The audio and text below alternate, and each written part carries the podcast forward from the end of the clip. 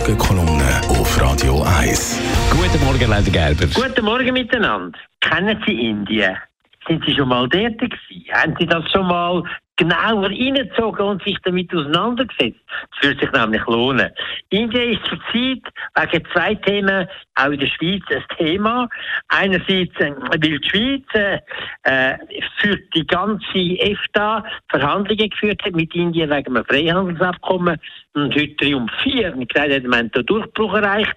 Wir müssen noch mal schauen, was das bringt, aber immerhin ist offenbar mal ein Schritt gegangen.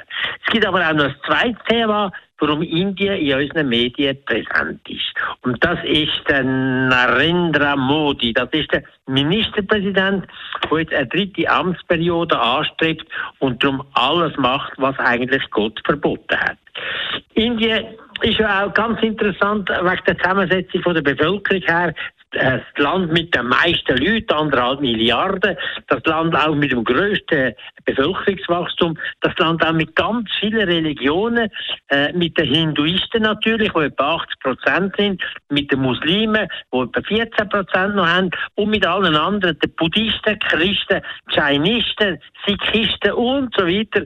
Und die haben eigentlich in der Regel in einem, in einem guten Verhältnis miteinander gelebt.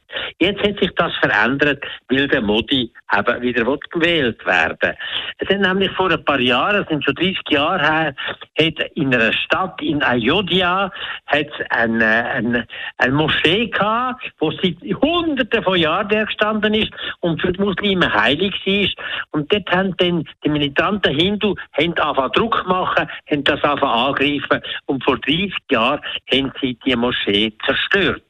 Das hat in ganz Indien einen riesen Wirbel ausgelöst. Hunderte, Tausende von Toten hat es überall.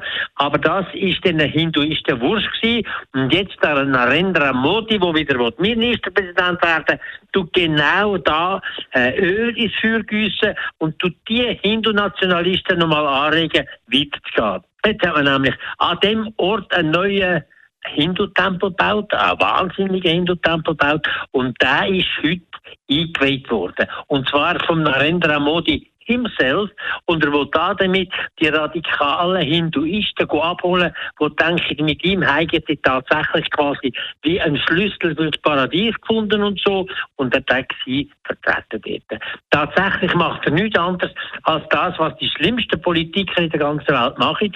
Sie tun solche Stimmungen ausnützen, um ihre eigene Macht zu verbessern, um wieder gewählt zu werden, um weiss der Teufel was, um ihre Machtbasis zu verbreitern.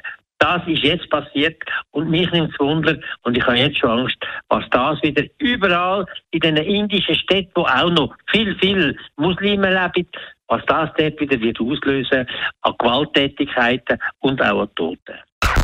Die Morgenkolumne auf Radio 1.